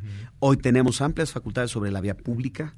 Hoy podemos ya eh, autorizar con ventanilla concerniente al tema publicidad exterior, ¿no? Este, también tenemos posibilidades a- de autonomía administrativa, autonomía presupuestal. Este, a su vez, también ya nos marca la nueva constitución facultades para hacer políticas públicas en materia de seguridad. Ya contratamos policía y tienes un cierto mando, tienes una cierta tutela eh, policíaca en función de lo que contrates. En este caso, la alcaldía de Miguel Hidalgo, eh, crecimos casi tres veces. De 150 policías, ahora tenemos 520 policías auxiliares. Había nada más 150. 150 y antes se tenían solamente eh, 900 policías preventivos, hoy se tienen 1.250 policías preventivos. Estamos hablando de un estado de fuerza de casi 1.800 policías en calle, Ajá. y- junto con nuevas patrullas. ¿Y de qué tanto ha servido esto en términos de la incidencia delictiva? Mucho. Te doy un dato. De- en octubre del 2018 recibimos la alcaldía con 300 delitos al mes. Ahora son 230. Eh, son 16.1% menos delitos. Pasamos de ser la alcaldía que tenía el lugar 13 en materia de seguridad a ser la número 3, según datos del INEGI recientes de septiembre. En un año, todo esto en, En un, un año. año, en un año. ¿Y cómo es? Pues con mayor presencia. Porque el delito más ocurrido o el delito que tiene más numerología, pues es el robo traducente. Y el robo traducente, el robo conductor, el robo vehículo o el robo transporte es con presencia policíaca en las calles. Los robos ya con mayor, de más inteligencia, como son robo a casa habitación, extorsión, este, de, que tienen un poquito más de banda organizada, narcomenudeo, este, requieren de mayor inteligencia, de mayor conocimiento, de mayor dato. Pero cuando tú tienes a funcionarios, servicios y policías en la calle, sí se reduce de manera sustancial, en este caso 16.1, y en el tema del robo a traducente se ha reducido casi el 26%.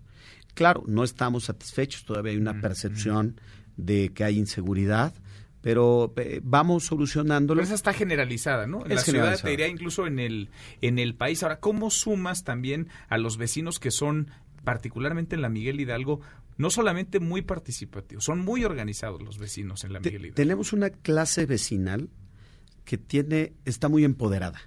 O sea, que es poderosa, literal, ¿no? Desde la zona popular hasta la zona de alto plusvalor. ¿Qué decidimos hacer? Es hacer un chat de gestión de barrio por colonia. Hay 300 vecinos en cada colonia que se anotan y siguen sumando y que se convierten en visores por manzana. ¿sí? Es una red de casi 15 mil vecinos. Tenemos nada más y nada menos una población de 400 mil. Estamos hablando de que tenemos el 5% de vecinos en chats y que son los más participativos. Pues es un montón, es tener a 15 mil ojos, 15 mil cámaras ojos que están y por manzana. y por manzana. trae su teléfono Y literalmente lo atiende el alcalde, pero hay un funcionario adoptante. Y están todas las áreas de vía pública, todas las áreas de seguridad, todas las áreas que tienen que ver con protección civil, con emergencia, salud, y se atienden de manera al instante. Te doy un ejemplo. Eh, en las lomas de Chapultepec, por un chat, por un WhatsApp, como le llamamos, este pues se detuvo toda una banda de robo a casa habitación que tenían nacionalidad extranjera, ¿no? Y que por un WhatsApp nos dimos cuenta, nos alertaron. O sea, un vecino Un vecino que está inscrito, mm. este, que vio que enfrente de su casa había movimientos extraños y nada más alertó. Pues imagínate, se capturó a toda una banda y así subsecuente. Yo creo que cuando el barrio y la autoridad se unen, eh, eh, está esta filosofía de Cali, Colombia. El barrio sí puede cuidar al barrio. No es un asunto exclusivo del gobierno o del Estado, pero sí con ayuda, con visoría, con coordinación, con comunicación con los vecinos, se pueden hacer cosas, pero a la décima potencia. Y no es que corran por carriles separados, ¿no? Es decir, cada quien tiene sus atribuciones y su responsabilidad, pero si están juntos vecinos y autoridades, es más fácil. En términos de la seguridad, pero pienso, por ejemplo, en la movilidad, que es otro de los retos enormes que hay en la ciudad y en la Miguel Hidalgo, porque es una zona pues en donde la gente se mueve mucho, camina mucho, hay estos nuevos eh, modalidades de transporte, está mucho transporte público, hay metro, hay RTP, hay todos los medios de transporte, pero han llegado también estos monopatines y las bicicletas y sin los vecinos imposible organizar el transporte y la movilidad. Eso es cierto, mira, a ver, ya esa idea de papá gobierno hace todo, eso es falso, ¿eh? Ya la participación ciudadana, las redes sociales, este todo al instante, los videos, YouTube, todo eso hacen que la autoridad tenga mucho más información, pero también hacen corresponsables a los vecinos y vecinas. Es decir, yo tengo la obligación de reportarle ¿sí? Una emergencia, una gestión concreta. En la materia de movilidad, creo yo, hemos hecho la gestión muy importante y para tus radioescuchas que ahorita están en el tráfico, por ejemplo, Constituyentes, Reforma, Observatorio, Virreyes, Palmas, Legaria, Mariano Escobedo, Ejército Nacional, eh, todas estas que a veces son estacionamientos. Bueno, a ver, tú dices, ¿por qué? Pues porque no hay un transporte público en el poniente que comunique al poniente. Y el poniente es la zona metropolitana, es hasta Toluca. Es Toluca, Lerma, Santa Fe, Observatorio. Y la idea es de que el interurbano se termine. Esa es una gestión que tu servidor hizo con el presidente de la República, con la jefa de gobierno Claudio Sheinbaum Pardo, y que se logró que sí se terminara el interurbano, que es un tren de Toluca hasta Santa Fe de Santa Fe Observatorio, Observatorio Tacubaya con la línea 2 del Metrobús y literalmente la línea 2 del Metrobús hasta Iztapalapa. Eso va a Vas a conectar Toluca, Iztapalapa. Las grandes migraciones de la zona metropolitana es Oriente, Poniente. Todos los días. Nada más de cada 10 autos que pasan por Constituyentes o por Reforma, 7 van a Santa Fe. ¿no? Entonces, estamos hablando de que cuando se termine el interurbano, vamos a despresurizar estas arterias en un 50 a 60% por la encuesta Origen y Destino. ¿Qué más hecho, hemos hecho en materia de movilidad? Pues hemos conectado casi toda la alcaldía en ciclovías, ¿no? Es la más conectada. Si yo vengo ahorita de casi Naucalpan y llegué aquí a eh, Mazarí con Mariano Escobedo en ciclovía, vía Horacio, ¿no? Después presas salinillas y después este ingenieros militares. Ahora, ¿no? eso hace la diferencia, ¿eh? porque hay alcaldes que ya no digas conocen o no conocen su alcaldía, jamás la caminan, jamás andan en No, y bicicleta. por ejemplo, Ella, ahori- tú andas en ahorita, bicicleta ahorita me encontré que está excedido el tianguis de enfrente del Sumaya. Ajá. O sea, por- porque voy en bici. Eh, eh, me encontré que hay, no se le ha dado mantenimiento a ingenieros militares.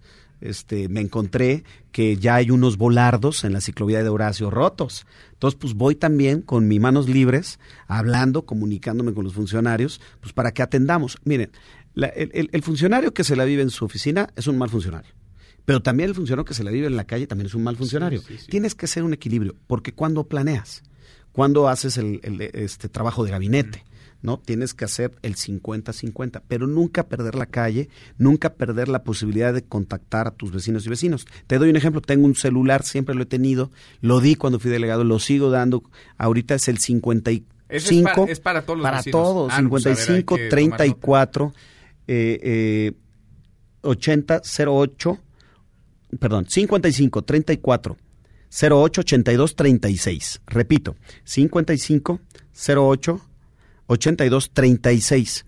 Ahí me pueden mandar WhatsApp, ¿no? Y ahí tú los ves. WhatsApp o me pueden eh, escribirse este cosas, saludos, etcétera, este reclamos, eh, ahí se acepta de todo. Mm. La idea es tener alta comunicación. Tengo mis redes sociales, que es arroba berromo G en Twitter y Víctor Hugo Romo Guerra en Facebook y en Instagram tengo Romo Contigo. Y hay una nueva este, eh, aplicación que se llama TikTok, también ya me inscribí. ¿Esa qué es? En no has, no No, te has no metido. TikTok, es hacer como en nueve segundos Ajá. a 15 segundos algo con música. Ah, mira. Este, una acción o un mensaje y es hoy la, la Pues moda de los, ¿De los millennials, no, o qué? no, mil- no, millennial ya es algo muy Ya viejo de la, de la generación Z Ajá. es hoy lo que todo el mundo usa. Mi hija fue la que me enseñó, entonces me tuve que inscribir. TikTok. TikTok, muy bien. Se la recomiendo. Oye, a ver, tu curva de aprendizaje con respecto a la de otros alcaldes y con respecto a otras alcaldías es distinta, creo yo, se redujo porque tú ya habías sido jefe delegacional, tú ya conocías el territorio, tienes más atribuciones, tienes nuevos eh, dientes, nuevas herramientas, pero tú ya habías estado, ya conocías a los vecinos, los vecinos te, conocían, las dinámicas ya las conocías también. ¿Cómo ayuda esto y cómo también te pone pues una responsabilidad mayor? Porque no hay pretexto para no cumplir cuando ya estuviste en un lugar, ya fuiste y veniste, ya pediste el voto otra vez a los que viven en Miguel Hidalgo. Sí, a ver, en mi caso, pues bueno, pues aquí nací en la colonia San Miguel Chapultepec, crecí, estudié, este, vivo y nacieron mis hijas. Por supuesto que conozco eh, eh, esta alcaldía, soy y me digo un Miguel Hidalgólogo, ¿no? Ajá. Este, llevo casi tres mil ocasiones que he visitado, tres mil en 20 años, ¿no? O sea, No ahorita, que he visitado una colonia, un barrio, este, y la verdad es que eh, he hecho cinco ejes, ¿no? Para que demos tiros de precisión. Seguridad, que el reto es ser de las más seguras de la ciudad. Ya lo hemos ido logrando poco a poco. Se ven más policías, se ve más presencia, se ve más acción. Eh, movilidad, que es que nos movamos más rápido, ¿no? Este, y que tratemos de que los que viven aquí trabajen aquí, ¿no? Tengo un programa que se llama Vive y Trabaja en tu alcaldía, que es darle incentivos a las empresas para que te contraten el 50% de tu planta, de tu planta laboral de los que aquí habitan. Así es más productividad, más productiva la empresa y tiene mejor calidad de vida la persona. Este, tengo otro eje que es el combate a la desigualdad, porque es una alcaldía de contrastes. De muchos contrastes, 50 sí. colonias populares y 39 de alto plusvalor. Nada más 10 colonias de Miguel Hidalgo producen el 3% del Producto Interno Bruto nacional. De todo el Nacional. país. Qué cosa. 10 colonias. Uf. ¿no? El predial de Mazarik es lo equivalente a una alcaldía del Qué sur. ¿no? Entonces estamos hablando de esos contrastes, pero también tengo colonias como San Lorenzo, Tlatenango, que todavía hay usos y costumbres, como la Náhuac, que es de las más inseguras, ¿no? Como Tacuba, donde hay mercado público, las pensiles. ¿Y cómo generas eh, eh, una, un equilibrio? Creamos un programa que se llama La Empleadora. La Empleadora es un modelo alemán que es ubicar la desocupación, ¿sí? Y literalmente darles un apoyo para que te contribuyan con un trabajo comunitario. A quienes viven en esa comunidad. En esa comunidad. Son ocho mil personas, ¿sí? De las colonias de mayor incidencia delictiva, marginalidad, pobreza y hacinamiento. Entonces, lo que estamos haciendo con eso es pegarle a la desocupación, generarle una actividad. ¿Qué actividad? Promociona el deporte, promociona la cultura, promociona la cultura cívica, ¿no? Este, prevención del delito, prevención de adicciones, promociona las buenas prácticas de ecología, medio ambiente, protección animal, separación de basura, eh, eh, cuidado del agua, y son células y hormiguitas que van tocando casa por casa diario, una hora. Y que están cuidando a final de cuentas su y comunidad, la idea es están recuperando ese espacio. recuperar la economía barrial, porque les das un apoyo, pero también te regresan barrio, te regresan comunidad y te regresan convivencia. Ese es el eje de combate a la desigualdad. El eje que tiene que ver con gobierno de calidad, ya estrenando sede nueva de la alcaldía, es un edificio LEED, este, con paneles solares, con ágora vecinal, con cajas de cristal para que todo sea transparente y hicimos la, la oficina de trámite único, eh, donde de, debes de ahí llegar y hacer un solo trámite de los 40 con horarios de predeterminados, con fichas de atención, este, con citas específicas, este, y, y, con un confort que no la tiene otra alcaldía. Y Se es la única. más eficiente y combates a la corrupción. Sí, y aparte también. es la única alcaldía el único edificio de la alcaldía que también concentra a las eh, áreas del gobierno de la central y del gobierno federal. Y por último, en el eje de infraestructura, eh, pues remodelamos todos los parques públicos de la alcaldía. Este, tenemos eh, un programa del 20% de, del mantenimiento de las vías secundarias, eh, de banquetas casi el 20%, y cambiamos la mitad de luminarias en un año. Entonces vamos a seguir echándole ganas. Este Manuel, te agradezco siempre que me No, hombre, abras estos micrófonos. Y pues bueno, yo soy de la generación de la respuesta, de la generación del sí, de la generación que da la cara, de la generación que reconcilia. Y nos vamos a seguir viendo. Vale, vale mucho la pena ir haciendo estos cortes de caja. Primer año, cumplidito ya. Vamos platicando, si te parece, vente más seguido acá. a Manuel, y qué bueno que le vas al Necaxa. Pues sí, Yo creo que se va a enfrentar con las Águilas del América. ¿En la final? Pues ojalá no, sería buena final. Y que gane el Necaxa. ¿no? Ah, bueno, vamos a ver. Gracias, Órale. gracias, muchas gracias, Bye, alcalde bye. Víctor Hugo Romo, alcalde en la Miguel Hidalgo. Pausa y volvemos con un resumen de lo más importante del día. Esta mesa, la mesa para todos. No te levantes. Podrías perder tu lugar en la mesa para todos. Con Manuel López San Martín. Regresamos. Este podcast lo escuchas en exclusiva por Himalaya. En Mesa para Todos, la información hace la diferencia. Con Manuel López San Martín. Seguimos, volvemos a esta mesa, la mesa para todos. Cruzamos ya la media la hora con 34. Le entramos a un resumen con lo más importante del día. Resumen. Vaya relajo, vaya caos el que se traen en el Senado. Ricardo Monreal, el coordinador de los senadores de Morena, publicó muy tempranito en Twitter el número de votos que depositó cada una de las bancadas en la muy polémica elección ayer de la próxima titular de la Comisión Nacional de los Derechos Humanos, donde habría ganado Rosario Piedra Ibarra. Publicó, de hecho, tres conteos diferentes, borró los dos primeros y al final quedó este. 57 votos de Morena, 3 del PT, 4 de Encuentro Social, 7 del Verde, 22 del PAN, 13 del PRI, 7 de Movimiento Ciudadano, 2 del PRD y 1 independiente. Total son 116 votos. Ojo, no 114 como habría asegurado la mesa directiva. ¿Por qué? Pues porque la mesa directiva o no contó dos votos, un sobre y un hoja en blanco, votos a final de cuentas depositados en las urnas, o si los contó, hizo como que no vio. Por esta votación, Rosario Piedra Ibarra no alcanzaría las dos terceras partes de los votos necesarios. Ella obtuvo ayer 76 votos, necesita 78. Pero la presidenta del Senado, Mónica Fernández, aseguró que ni hubo fraude ni va a repetirse la votación, mucho menos se repondrá el proceso. La legisladora de Morena dijo que es una práctica común que se metan hojas en blanco. Afirmó que en el proceso solo se contabilizaron 114 votos. Y es tan común que se vote en blanco que hay una forma de contabilizar esos sufragios en blanco. Dijo además Mónica Fernández que el próximo martes Rosario Piedra Ibarra tendría que tomar protesta y háganle como quieran. Platiquen esta mesa, la mesa para todos con el senador independiente Emilio Álvarez y Casa sobre este tema. Esto nos dijo donde reconocen que hay una hoja en blanco y hay un sobre. No hay obligación alguna para que sea solo por la cédula, ¿no es cierto? Yo he votado en hojas en blanco y en su caso se tenía que haber advertido al Pleno de que había una hoja en blanco, lo cual se considera como abstención, y un sobre, con lo cual se considera como voto nulo. Por eso pedimos que se investigara qué pasó. Hoy están saliendo las cosas, pero claramente no correspondió lo que pasó. Que se reponga el proceso entonces, o que se reponga esta votación. Creo que toca un poco serenar el ánimo y no estar en la cosa de los navajazos, no me parece bien, pero no es justo ni para Rosario Piedra. Pues. Bueno, y también platicamos sobre el tema con la presidenta de la Comisión de Derechos Humanos del Senado, la senadora Kenia López. Esto nos decía. Hemos denunciado que se han robado los votos. El senador Martínez dice que me van a quitar la comisión. Pues la verdad es que te voy a decir una cosa. Yo no me voy a dejar amedrentar, no me voy a dejar amenazar. Sería una vergüenza de mi parte. Soy una mujer, llevo 22 años haciendo política. Si el senador Martínez quiere poner a consideración la presidencia de derechos humanos en el Senado, que lo ponga. Antes, más tempranito en la mañanera, el presidente López Obrador habló de la designación de Rosario Piedra Ibarra al frente de la Comisión Nacional de los Derechos Humanos. Esto dijo.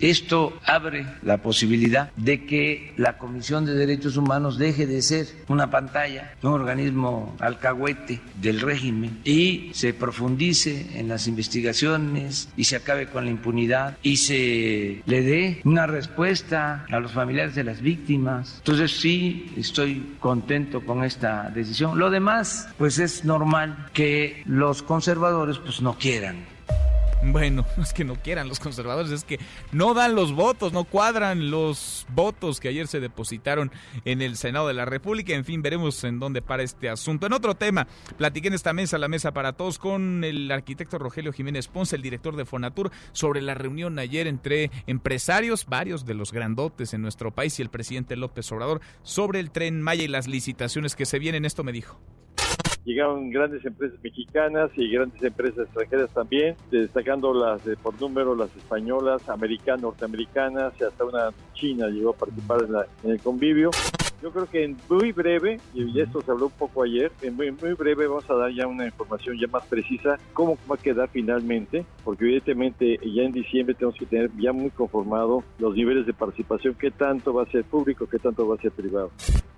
Bueno, y Enrique Graue fue reelecto hoy, hace algunos minutos se anunció, reelecto como rector de la Universidad Nacional Autónoma de México para el periodo 2019-2023.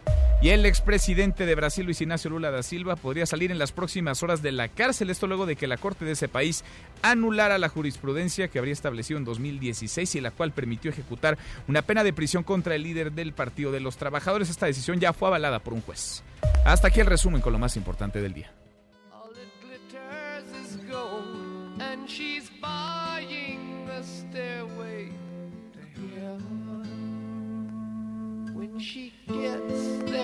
José Luis Guzmán, Miyagi, como todos los días, a esta hora en esta mesa para todos. ¿Cómo te va, Miyagi? Muy bien, ¿a ti? ¿Qué tal terminó tu cumpleaños ayer? No, muy bien, muy sano todo. Muy sano, te ves entero hoy. Me extraña, ¿eh? Me extrañas viernes, no sueles verte así, pero te ves entero. Vas a festejar en grande hoy, me imagino. ¿Qué estamos escuchando, mi estimado Manuel? Decía la atención, ¿qué estamos escuchando? Eh, Stairway to Heaven. Quizás ah. es la canción de rock más famosa de la historia. Es la que tiene eh, más número de reproducciones y es considerada un ícono dentro de la, de la industria del rock desde hace 60 años. Pero tiene su historia. Nadie que la esté escuchando no la ha escuchado, no me imagino, vienen de otro planeta. No, seguramente. O no la conocen o, escuchan reggaetón o algo así. O venden de Marte, diría el de titular del Instituto Nacional de Migración. Así es. No, es que esta canción hoy cumple 48 años que salió en la venta. Hoy. El disco Led Zeppelin 4 sale un 8 de noviembre, pero de 1971. Sale a la venta y esta no llega al, número uno de ventas porque no la lanzaron como sencillo. Entonces. Apareció nada más dentro del disco. Tenías que comprar el disco. Nunca salió, nunca, la lanzaron como Porque además duró, dura 8 minutos. Sí, pues sí. 8 minutos y no sé cuánto más. Tiene el no la vamos a oír toda, ¿o sí? No, espero que no. tiene el solo de guitarra más famoso de la historia, uno de los más famosos de la historia. Y curiosamente tiene muchísimas acusaciones de plagio. Y también tiene una historia muy obscura. La, escribieron, eh, la escribió Robert Plant en un castillo en Francia, en el estudio móvil también de los Rolling Stones. Y dice que tenía la pluma en la mano únicamente y que repentinamente sintió la impronta de escribir. Hay quien dice que fue inspirada por el demonio. Porque estaban en lo que era el castillo de Aleister Crowley, que era un mago y brujo muy conocido. Y él flojito y cooperando y Se dejó puso flojito y empezó a escribir todo. mano. Y que si le escuchas al revés, como todas, hasta las de que de Topollillos, que de- escuchas al ah, revés. También las de Gloria Trevi, me eh, acuerdo. también contiene mensajes satánicos. ¿Y sí? ¿Ya hiciste la prueba? Ya hice la prueba, pero no. Se me apareció un pro de diablo, pero no, nada del otro mundo. Muy bien, Miyagi, gracias. José Luis Guzmán Miyagi, como todos los días en esta mesa para todos. Pausa y volvemos, hay más.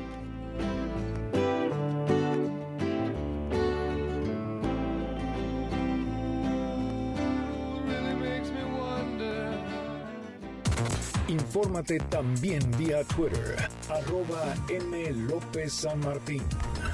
Llámanos, teléfono en cabina 5166-1025. Este podcast lo escuchas en exclusiva por Himalaya. Más información y análisis en Mesa para Todos con Manuel López San Martín. Seguimos, volvemos a esta mesa, la mesa para todos. Llegó un nuevo jefe a la policía capitalina, lo hemos platicado, el secretario Omar García Harfush, y llegó a cambiar cosas, realizar cambios en la estructura orgánica de la Secretaría de Seguridad y designar también a nuevos funcionarios. Yo le agradezco mucho al recién designado hace un par de días subsecretario de Participación Ciudadana y Prevención del Delito de la Secretaría de Seguridad Ciudadana de la Ciudad de México, a Pablo Vázquez, que platique con nosotros esta tarde. Pablo, qué gusto, ¿cómo está, subsecretario? Muy buenas tardes. Hola Manuel, muchísimo gusto, un saludo al auditorio, muchas gracias por, Gracias. por el espacio. Al contrario, por platicar con nosotros. Vaya reto este, ¿no? Es un momento complejo en el país y en la Ciudad de México, evidentemente. ¿Qué hacer? ¿Qué se puede hacer con la experiencia que tú tienes desde otros ámbitos de la seguridad pública a nivel federal, por ejemplo, en términos de la participación ciudadana y sobre todo la prevención del delito en la Ciudad de México? Sí, en efecto, eh, es, un, es un reto importante, pero estamos, estamos muy entusiasmados, muy agradecidos por la confianza depositada por la, por la jefa de, gobierno, la doctora Claudia Sheinbaum, y por el secretario Omar García Harfush, quienes la, la instrucción, la principal que, que me han dado es eh, llevar este tema, darle la máxima prioridad al tema de prevención, al tema de participación ciudadana y al tema de promoción de los derechos humanos, obviamente todo desde la, desde la competencia de, de esta Secretaría. Y hay, hay, hay muchas cosas que hacer, desde luego eh, revisar lo, lo que se ha, ha, venido trabajando en estos, en estos meses, eh, darle continuidad a todo lo que, lo que ha operado de forma exitosa, reforzarlo y, e innovar. Esa, esa es otra de las, de las, de las instrucciones, es, es otra de las, de, la, de las visiones que tiene el gobierno de la Ciudad de México y en materia de prevención eh, hay, hay varios temas que queremos que queremos echar echar adelante desde luego eh, que trabajaremos muy de cerca para fortalecer en lo que nos corresponda la, la agenda de desarrollo de bienestar uh -huh. de la de la jefa de gobierno con estrategias eh, muy específicas le vamos a entrar eh, desde luego a, a fortalecer programas que han sido emblema de esta secretaría y que nos interesa mucho que, que, que, se fortalezcan, como el caso de Conduce sin Alcohol, que también es parte del trabajo que estamos haciendo aquí en la, en la, en la subsecretaría. Vamos, vamos a acercarnos mucho a la comunidad escolar, no me refiero solamente a los planteles, sino a todo lo que, lo que ocurre dentro de estos y a todas las personas, a todos los actores que convergen en los planteles eh, educativos. Es clave, ¿no? Porque de pronto se piensa que los asuntos de la seguridad, pues le tocan a los policías y ya, y desde el nombre, pues esta subsecretaria habla de otra cosa, ¿no? De la participación ciudadana y de la prevención no solamente que toca a los cuerpos de seguridad, vaya, indudablemente les toca, pero también acercando a los propios ciudadanos, a la sociedad civil. Así es, eh, puertas abiertas, eh, buscar siempre con ellos, trabajar de la mano, eh, escucharlos, estar en la calle y eso va a ser lo más importante, eh, combinar todo el conocimiento técnico que podamos tener aquí al interior de la, de la Secretaría con, lo, con el conocimiento que se tiene en la calle, que es el que más importa de los, de los problemas para poderlos atender, como, como bien mencionas, de forma, de forma integral, no solo con la parte disuasiva, sino también desde prevención en, a nivel mundial. Las estrategias que tienen éxito para reducir incidencia delictiva son aquellas que son balanceadas entre, entre prevención y eh, disuasión. En ese sentido, le vamos a poner particular importancia al tema, al tema de la violencia, vamos a trabajar enfocándonos mucho en los lugares y las personas que, que podamos identificar que son responsables de la violencia para trabajar con ellos, eh, sí, siempre garantizando el respeto a, la ley, promoviendo el Estado de Derecho, pero también eh, buscando darle salidas a ellos y a sus familias para que eh, puedan, puedan transitar hacia estilos de vida y hacia oportunidades de, desarrollo tanto profesional, productivo, personal, artístico, cultural, que, muchas veces les han sido negadas y, que, y que creo que podemos hacer un buen trabajo en ponerlas delante, delante de ellos y con eso contribuir a reducir particularmente la violencia que se pueda presentar o que se presenta aún en algunas zonas de la ciudad. Indudablemente. Pues que haya éxito, Pablo. Queríamos tocar base contigo. Si te va bien, pues le va bien a la ciudad, le va bien a la seguridad pública.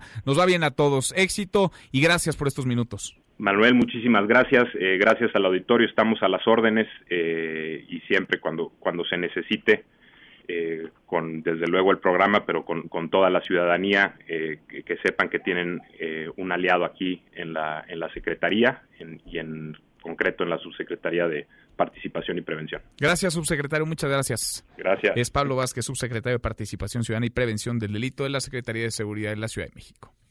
Estamos en rueda de prensa, presidente. Muy bien, le contesta Marco. Amigo, sí son dos votos, pero en todo caso, nosotros no defendamos a Monreal. Hay que chingarlo. Que él explique. Eso leía ayer por la noche Ricardo Monreal, el presidente de la Junta de Coordinación Política, coordinador de Morena en el Senado, en medio de todo este relajo, este desastre en torno a la designación de la nueva titular de la Comisión Nacional de los Derechos Humanos. Marco Cortés, presidente nacional del PAN en la línea telefónica. ¿Cómo estás, Marco? Buenas tardes.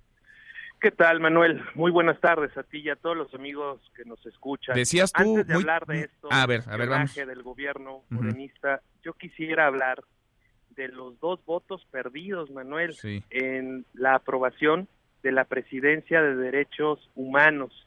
Muy importante que todos los mexicanos sepan que votaron 116 senadores y solamente se contaron 114 votos y por lo tanto no se reunió la mayoría calificada que marca la Constitución para nombrar al titular de un órgano autónomo que va más allá del periodo del presidente de la República, que es el que puede presentar acciones de inconstitucionalidad contra las deliberaciones del Congreso de la Unión y puede presentar observaciones contra cualquier decisión del Ejecutivo federal, estatal o municipal. Hubo ciento, Por eso es tan grave. A ver, hubo 116 papeletas, pero había 114 eh, senadores, ¿no? Eh, si no cuadran las cifras. No, ah, no, al revés, debo, perdón. Debo de hacer una precisión, Manuel. Había 116 senadores al revés, sí. con lista y con grabación.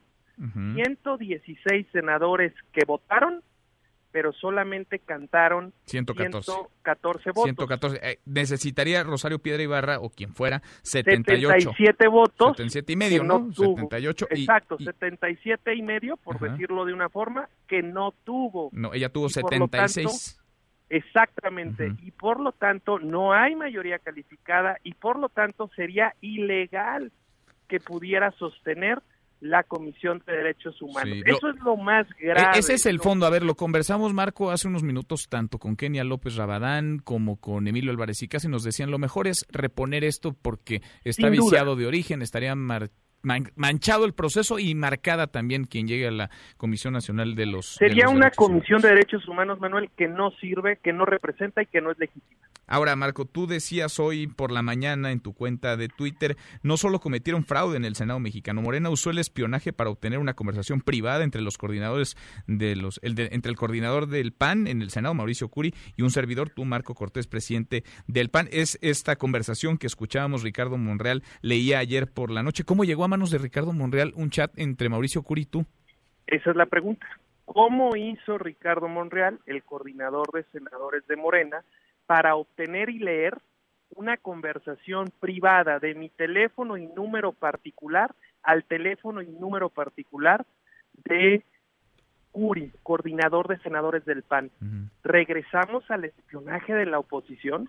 ¿Cómo la obtuvo? Yo lo único que pido es que se aclare cómo pudo decir, cómo conocía lo que nosotros de manera privada en un chat de WhatsApp por escrito conversamos.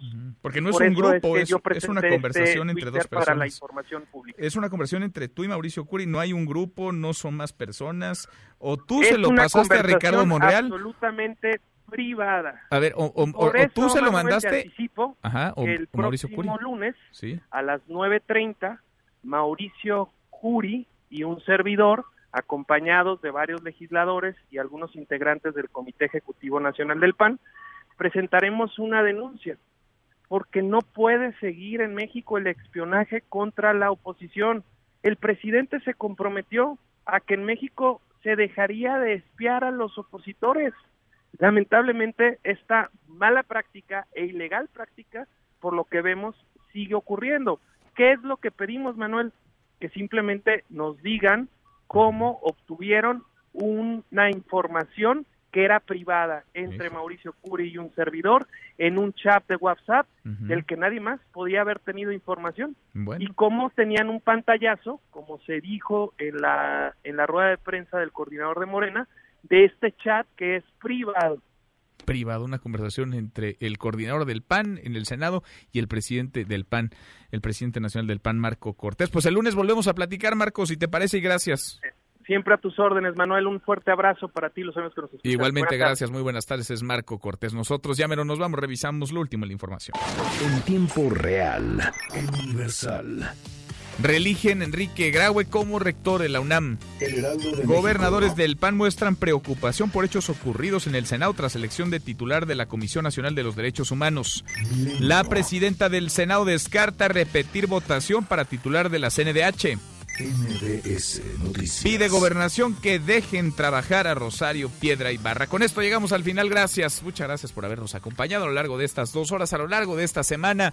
Soy Manuel López San Martín. Se quedan con Nicolás Romay, Radio Marca. Claro, nosotros nos vemos al rato, 8 de la noche.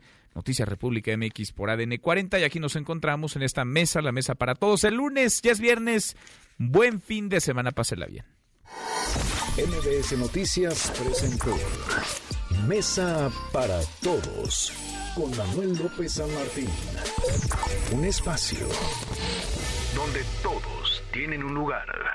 Este podcast lo escuchas en exclusiva por Himalaya. Si aún no lo haces, descarga la app para que no te pierdas ningún capítulo. Himalaya.com